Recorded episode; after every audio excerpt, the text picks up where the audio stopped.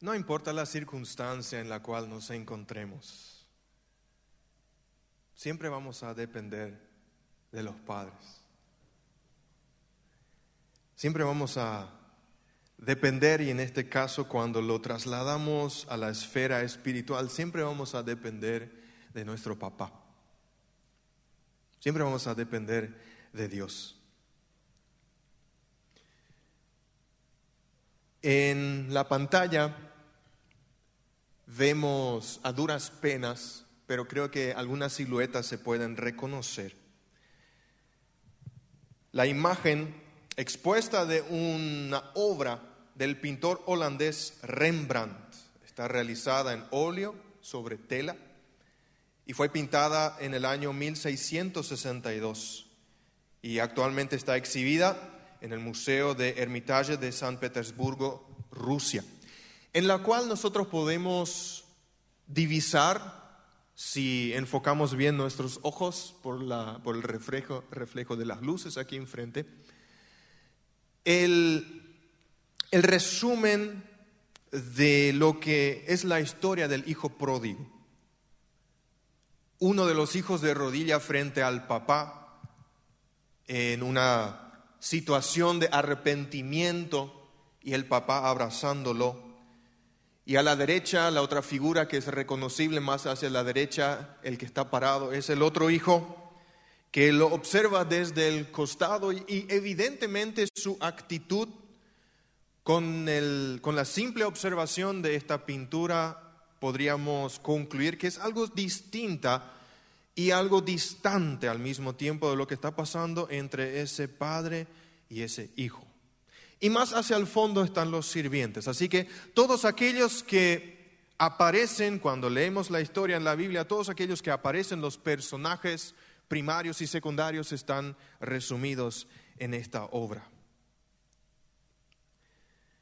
Yo titulé el mensaje de lo que ya veníamos cantando a través de las músicas, también aquello que nosotros escuchamos en los testimonios, como el Espíritu Santo es tan bueno y guía todo conforme a su hermosa voluntad, lejos de casa,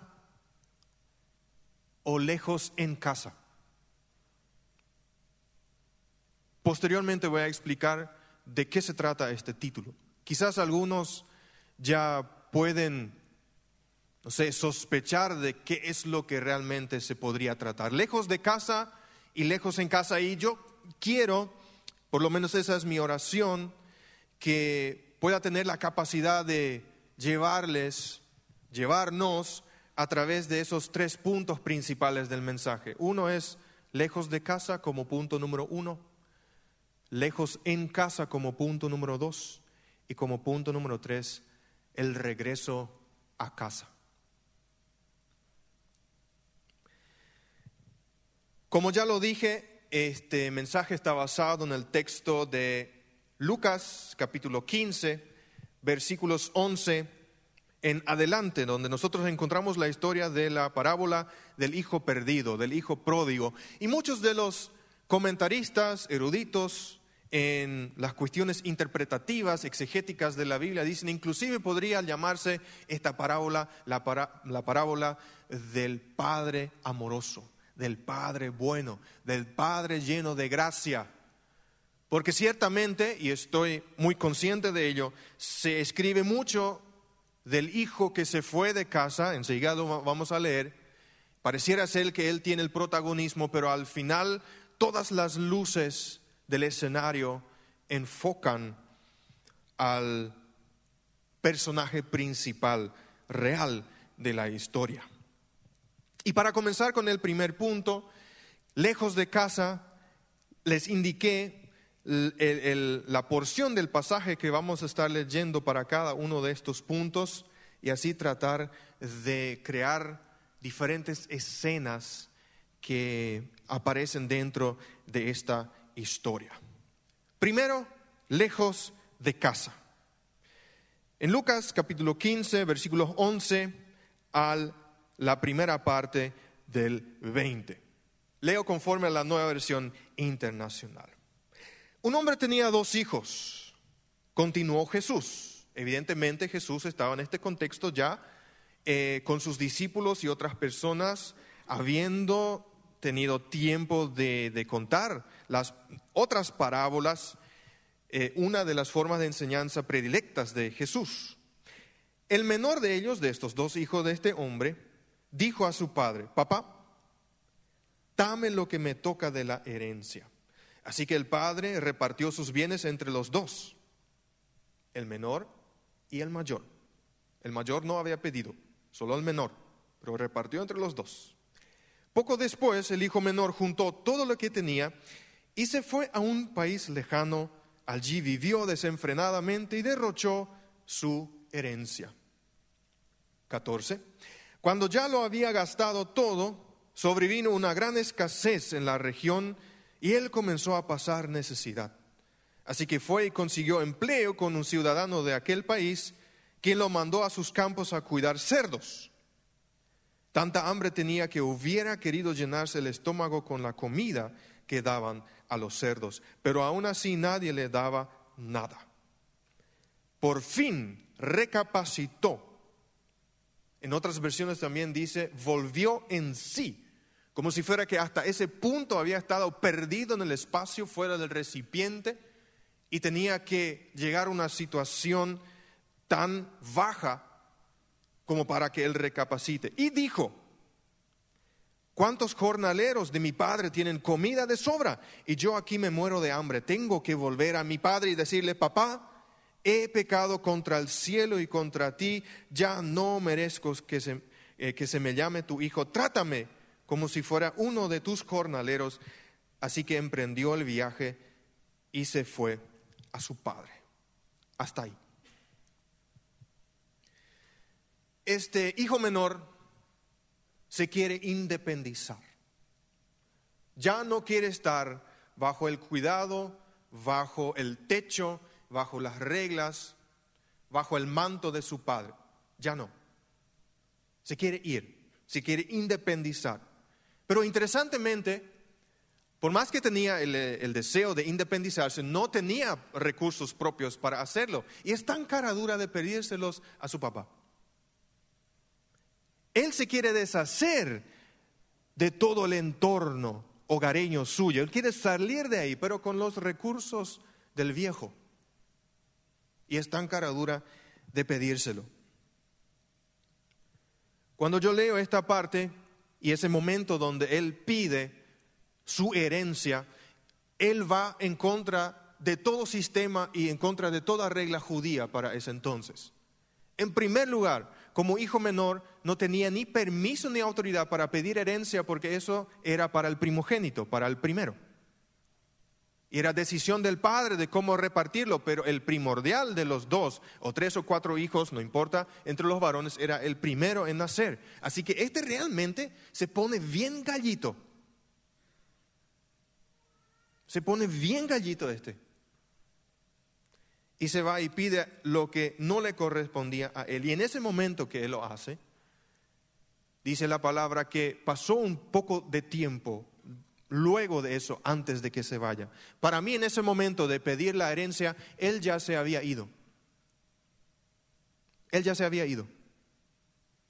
En su corazón él ya se había ido, ya no estaba ahí. Estaba físicamente, pero él ya se había ido. Y eso algunos lo llaman fuga psicológica. Ya, ya hubo una partida emocional y obviamente un poco de tiempo más tarde la física. Él ya no quería estar ahí, él quería estar lejos. Se va lejos pensando que con la herencia que le tocó, él va a poder disfrutar de todo aquello que supuestamente hasta ese momento no pudo disfrutar. No tenemos exactamente testimonio bíblico de qué es lo que hizo concretamente, pero nosotros lo que sí tenemos es que él vivió de manera desenfrenada y derrochó su herencia, así que muchas inversiones sabias no habrá hecho. Así que sencillamente era para ir de parranda y hacerse loco para poder hacer todo aquello que bajo el cuidado de su papá de repente él no se sentía con libertad de hacer. Y vamos a ser sinceros, aquellos que aún son hijos en su casa y aquellos que ya son hijos fuera de casa, ¿quién no hizo alguna vez algo a escondidas de los viejos? ¿Quién no en algún momento de su adolescencia dijo, oh, ¿cómo pegaría no vivir en esta casa?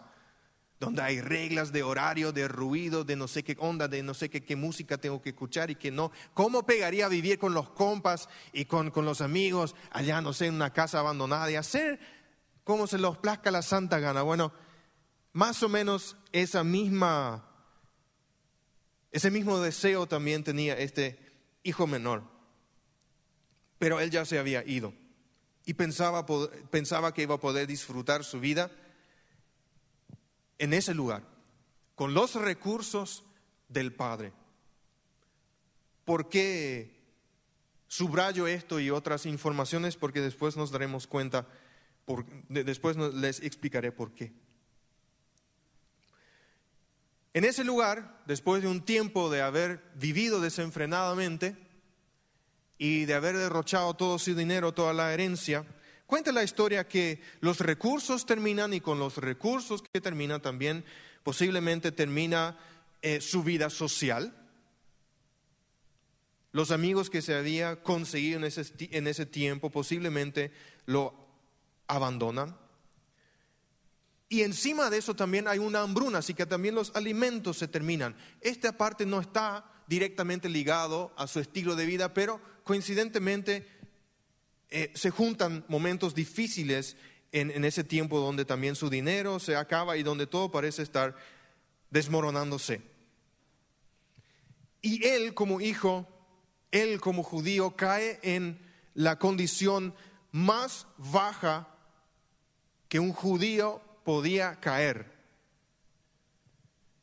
Y yo creo que Jesús a propósito usa estos ejemplos para que entienda que lejos de casa, que lejos del Padre, queriendo vivir como tú quieres o como yo quiero, según mis estándares y según mis deseos y según lo que yo quiero, nos puede llevar realmente a, una, a un profundo agujero. ¿Y cuál es esa condición realmente baja? Y claramente el público original de Jesús eran mayoritariamente judíos. Y ellos entendían exactamente lo que él quería decir cuando él empezó a hablar de que, o sea que el público original, me imagino, que desde el momento que el hijo menor pidió la herencia al papá, ya se empezó a, calentar un poco, a inquietar, porque eso ya no estaba conforme a la ley, no estaba conforme a la ley social.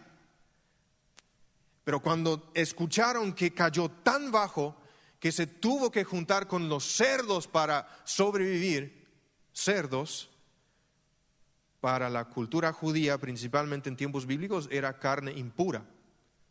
O sea, ni siquiera se tenían que acercar, ni siquiera tocar. Y que este hijo haya tenido que estar con los cerdos en el mismo corral, deseando la comida de los cerdos, realmente era una condición muy, muy baja. Para un judío alguien no podía caer más bajo en vida. En vida.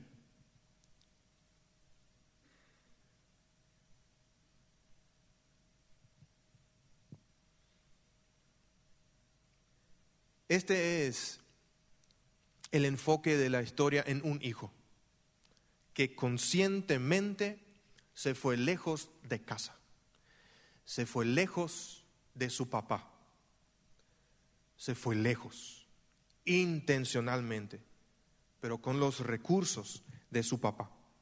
Luego tenemos al otro hermano, que interesantemente, en una primera perspectiva decimos, ok, pero el otro hermano se quedó en casa, ¿realmente se quedó en casa? Estoy hablando ahora de manera integral. ¿Realmente se quedó en casa de manera integral, completa? Y a él lo definí como lejos en casa. Si continuamos con una lectura del versículo 25, nos saltamos ahí una, eh, parte eh, entre los versículos leídos, pero eso llega más tarde, no se preocupen. Así que lejos en casa, leemos del 25 en adelante. Mientras tanto, y aquí escribe la historia del otro hijo, del mayor, el hijo mayor estaba en el campo, o sea que él se quedó.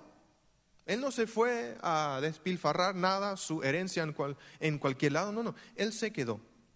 Al volver, cuando se acercó a la casa, oyó la música del baile. Lo que pasó, vamos a leer más tarde, pero les hago así un spoiler, que el hijo menor volvió a casa, porque él recapacitó, leímos en la porción. Y él empezó a practicar un sermón para volver al padre, para volver a casa. ¿Por qué? Porque ya no quería estar donde él estaba, porque se dio cuenta que dependía del papá. Entonces él escuchó la música del baile. Entonces llamó uno de los siervos y le preguntó, ¿qué pasaba? Ha llegado tu hermano, le respondió a este siervo, y tu papá ha matado el ternero más gordo porque ha recobrado a su hijo sano y salvo. ¿Acaso no es una, una noticia linda? Tu hermano se fue, nadie sabía dónde estaba. Ahora regresó, tu hermano regresó, tu familia regresó. Indignado, el hermano mayor se negó a entrar. Así que su padre salió a suplicarle que lo hiciera, que entrara. Pero él le contestó, fíjate, ¿cuántos años te he servido sin desobedecer jamás tus órdenes? y ni un cabrito me has dado para celebrar una fiesta con mis amigos. Pero ahora llega ese hijo tuyo que ha despilfarrado tu fortuna con prostitutas y tú mandas matar en su honor el ternero más gordo.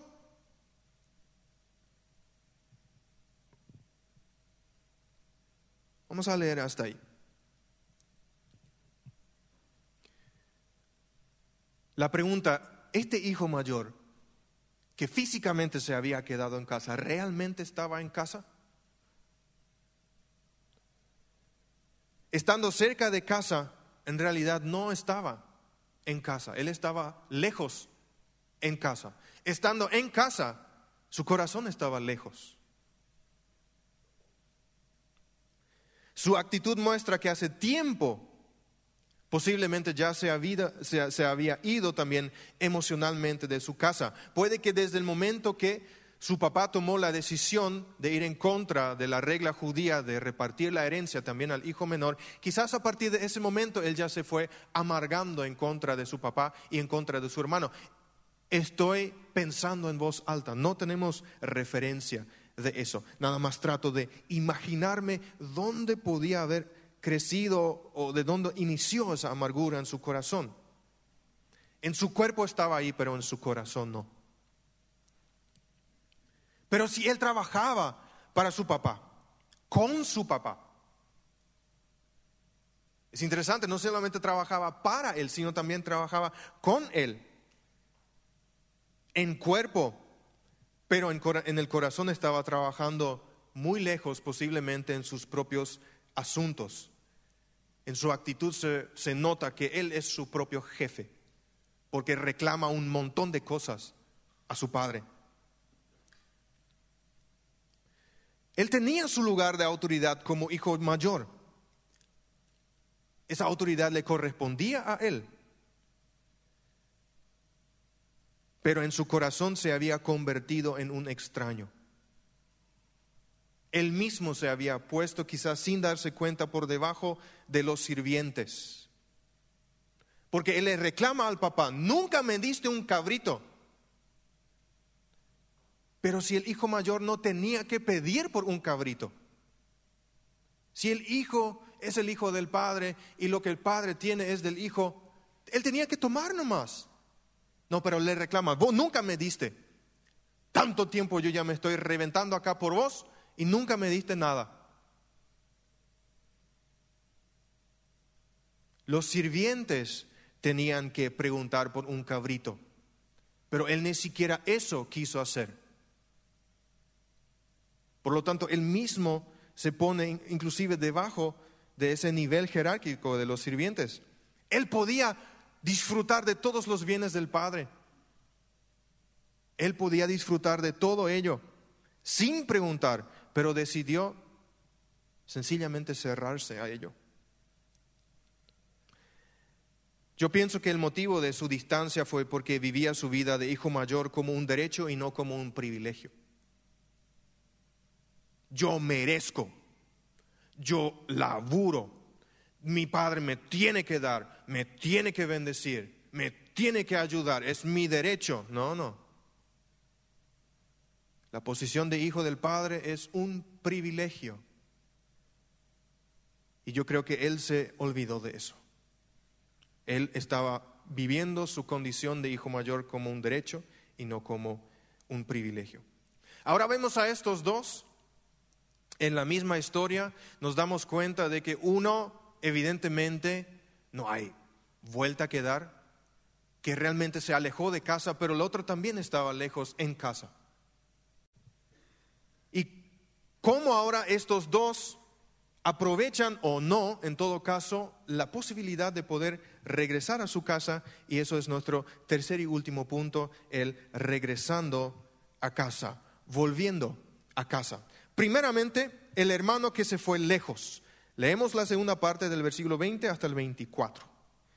Sí, ahí nos, nos leímos en el 20 que él emprendió el viaje de vuelta. ¿Sí? Él decidió regresar. Importante. Sigue escribiendo en el versículo 20, todavía estaba lejos cuando su padre lo vio y se compadeció de él. Salió corriendo a su encuentro, lo abrazó y lo besó. El padre estaba chocho de la vida que su hijo volvió. Pero recuerden que el hijo había practicado un sermón para decírselo a su papá. Y lo hace. Él dice, papá, he pecado contra el cielo y contra ti, contra ti, ya no merezco que se me llame tu hijo. Eso para él, e-, esa era su condición, así él se percibía. Pero el padre ordenó a sus siervos Pronto, traigan la mejor ropa para vestirlo, pónganle también un anillo en el dedo y sandalias en los pies, traigan el ternero más gordo y mátenlo para celebrar un banquete. ¿Por qué? Este hijo mío estaba muerto, pero ahora ha vuelto a la vida, se había perdido, pero ya lo hemos encontrado, así que empezaron a hacer fiesta. El padre estaba así, no me, eh, no, puedo decir, no, no me importa lo que hiciste Creo que el padre estaba muy consciente de lo que había pasado, pero él decidió no mirar toda la basura que había acontecido con su hijo, sino él miró la vuelta y dijo, acá me voy a concentrar. Así que vamos a celebrar, vamos a celebrar. El hijo reconoce desde el corral junto con los cerdos, él reconoce por más doloroso que sea, todo lo que él había perdido estando lejos de casa. Que habiéndose ido de casa fue posiblemente un error. Porque él se recuerda de los sirvientes y que bien ellos están pasando en la casa de su padre. Y es lo único a lo que él quiere volver. Él piensa en su casa, él piensa en su padre, piensa pedir perdón y, después solamente estar con los sirvientes. Es lo único que él quiere, pero quiere volver. Pero duele volver. Pero él sabe que volver a casa es la única solución. Es la única solución. Sea como sea, hay que volver a casa. Así como el Padre lo recibe, pienso personalmente que Él no esperó. Claro, no tenemos registro de qué es lo que él esperó de su papá, pero el papá tenía toda la libertad y el derecho de realmente hacerlo solamente como uno de sus jornaleros y ya está. Pero no, el papá dice, no, no, no, hijo mío, volviste, recapacitaste, estás aquí y yo voy a restaurar tu, condición de hijo. Yo te voy a poner un anillo en tu dedo.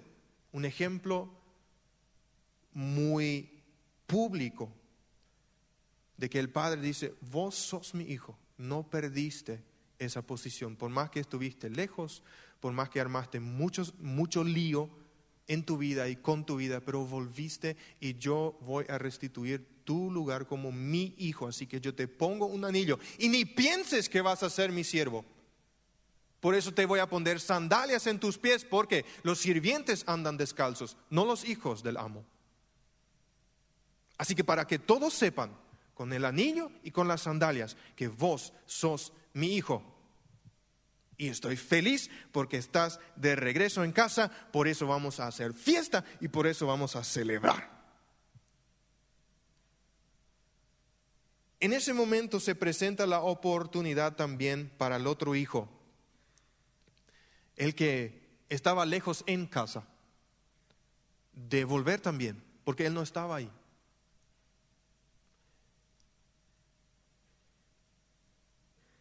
El texto nos dice en el versículo 31 y 32, después, hace rato habíamos leído la discusión que tuvo el hijo mayor con el papá fuera de la casa. Y el papá le dice al hijo, hijo mío, en el 31, tú siempre estás conmigo y todo lo que tengo es tuyo, pero teníamos que hacer fiesta y alegrarnos porque este hermano tuyo estaba muerto, pero ahora ha vuelto a la vida, se había perdido, pero ya lo hemos encontrado. El papá lo invita a pasar también a la fiesta. Aquí nosotros no tenemos el testimonio de que lo haya hecho. O si de repente se juntó a la fiesta más tarde. Lo que nos muestra su actitud es que se quedó totalmente cerrado a esa, a esa invitación.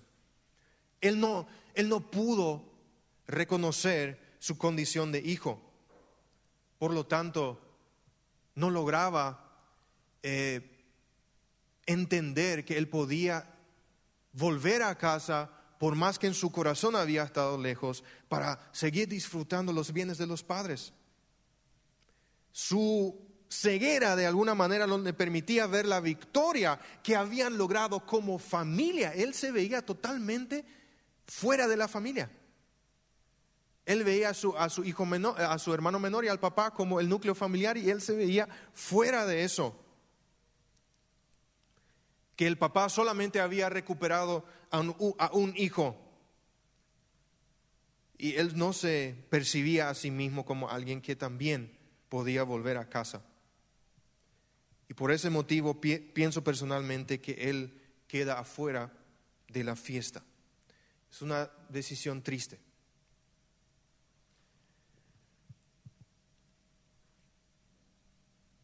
Lejos de casa, lejos en casa. Yo sé lo que está pasando en mi corazón y en mi vida, pero yo no sé lo que está pasando en tu corazón y en tu vida. Yo no sé si pudiste identificarte con uno de estos dos o con los dos.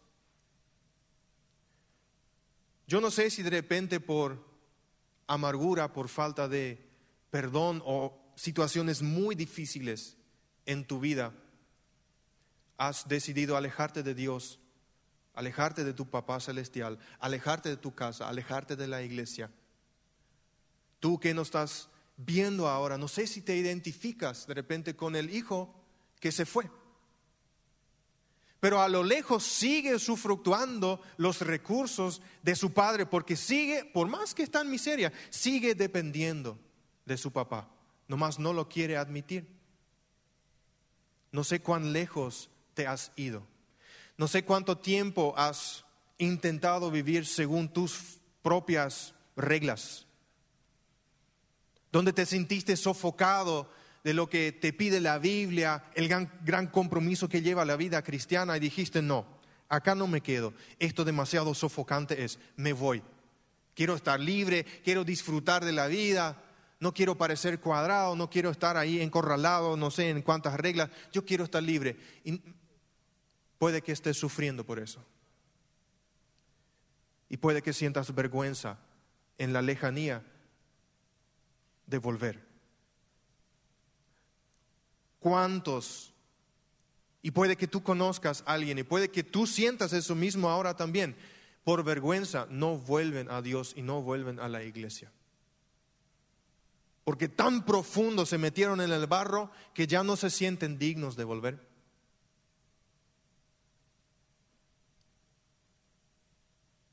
Si tú te identificas con el Hijo que por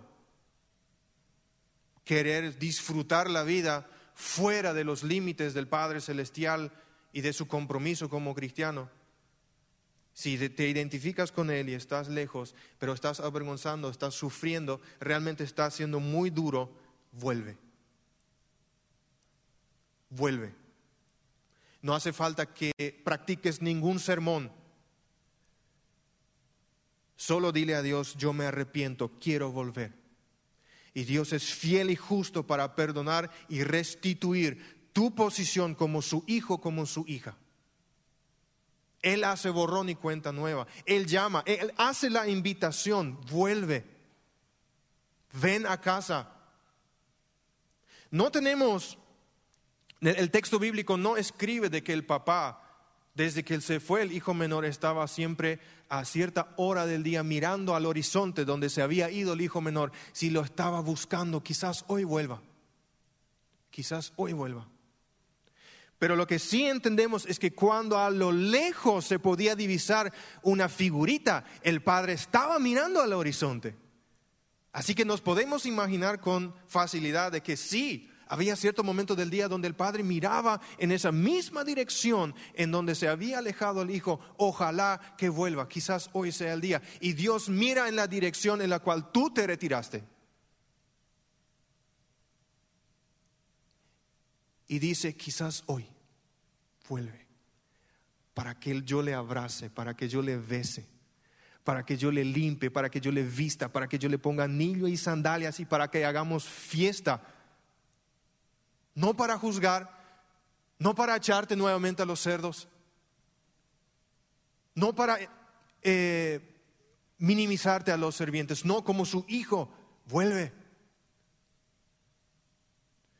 Si de repente te identificaste con el hijo que estaba lejos en casa, este peligro suele suceder a veces con aquellos que trabajamos con mucho esfuerzo, con mucho empeño en las cosas de Dios y en las cosas de la iglesia. Y cuando nuestro servicio se convierte en la relación con Dios, cuando pensamos de lo que nosotros hacemos, esa es nuestra relación con Dios. Y lo que es verdaderamente nuestra relación con Dios se apaga lentamente.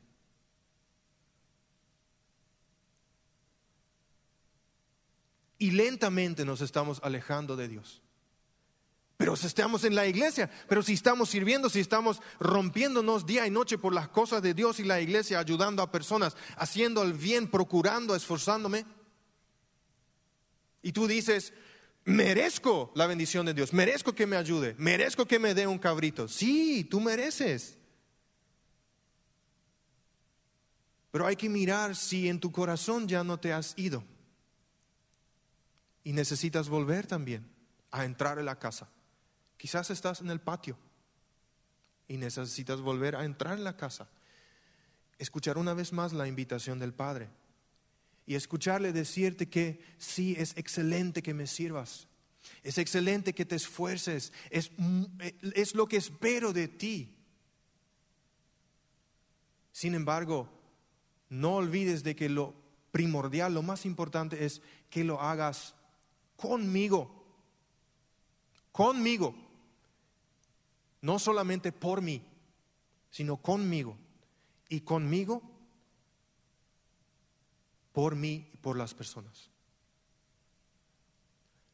Algunos se han fatigado bajo el yugo del servicio, del cristianismo, de, de, estar laburando para Dios y para la iglesia y para las personas.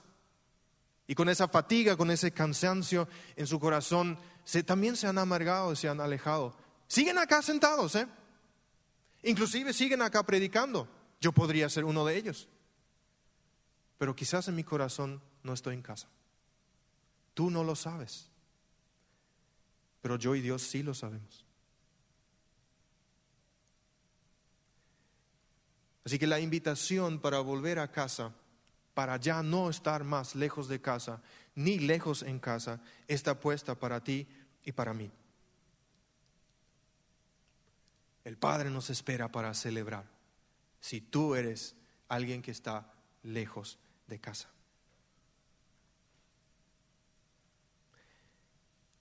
Que podamos aprender del ejemplo del hijo menor, que sí reconoció su condición, sí vio donde él había parado y sí entendió que necesitaba volver porque dependía de su padre. Tú dependes de tu Padre Celestial. Yo dependo de mi Padre Celestial. No importa si estás lejos o si estás cerca. La invitación es para ti y para mí.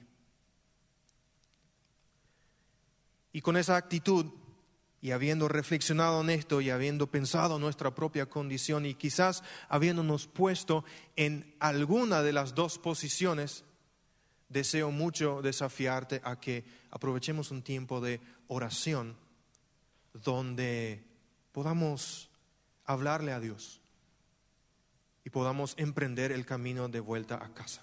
Quizás no sea un camino sencillo, quizás sea un camino doloroso como el del hijo menor, lleno de vergüenza, ah, sí, realmente muy, muy difícil pero la recompensa está a la vuelta de la esquina. Así que yo te voy a pedir que te pongas de pie y más allá de palabras audibles, tú sabes la condición de tu corazón. Tú sabes la condición de tu corazón.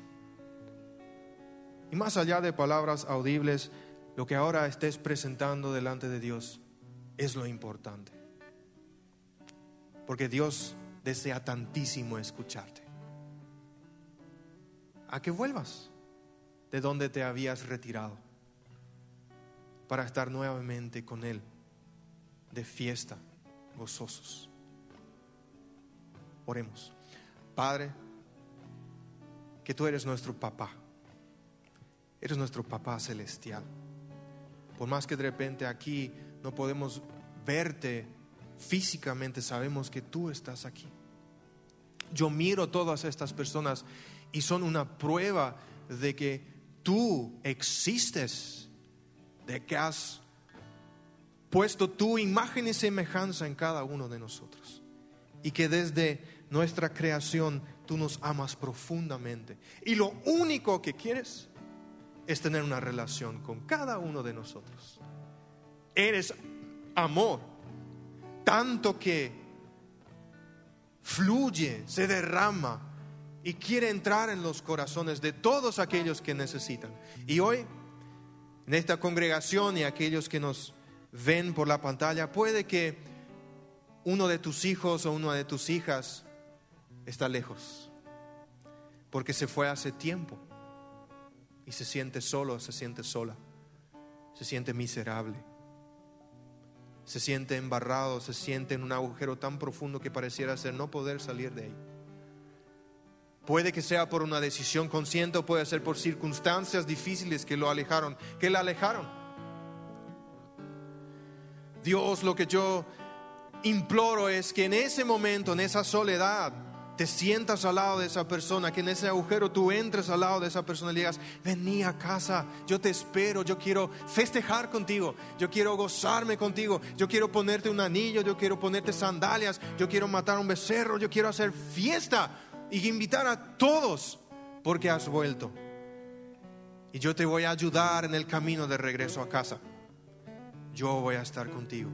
Nada más necesito que entiendas, que te arrepientas, que me pidas perdón y que vuelvas porque te voy a perdonar y te voy a recibir. En el nombre de Jesús. Y aquellos que están fatigados porque tanto se esforzaron en su vida cristiana y se están preguntando, pero Dios, ¿dónde estás? ¿Por qué no actúas? ¿Por qué no escuchas mis oraciones? Si todos los días oro, si todos los días leo la Biblia. y por ese motivo, quizás por alguna herida, se estuvieron alejando en su corazón, Susúrrales a sus oídos, vuelve, vuelve, vuelve, no estás lejos, pero estás fuera de casa, entra, entra.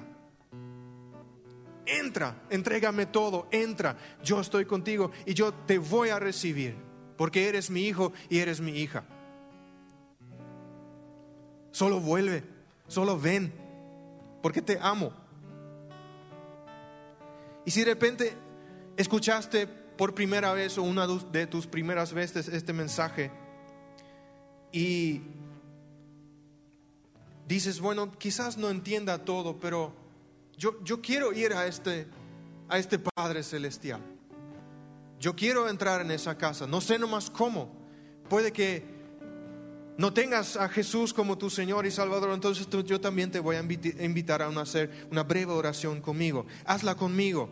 Señor Jesús, gracias por amarme tanto. Hoy quiero que seas mi Señor y Salvador. Me arrepiento de mis pecados y recibo tu perdón total. Ven a vivir en mi corazón y concédeme el poder de una vida nueva.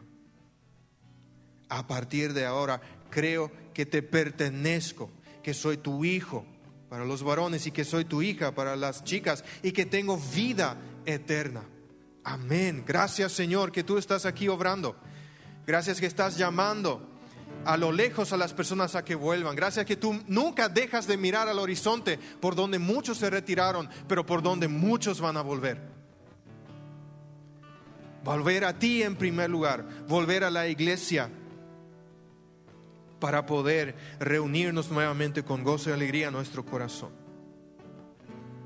Gracias Señor, que tú eres fiel y bueno, lleno de gracia, lleno de bondad para a pesar de nuestra retirada, a pesar de nuestros pecados y a pesar de nuestra distancia, amarnos aún así y recibirnos aún así en tus brazos, en tu regazo, con un beso en nuestra mejilla.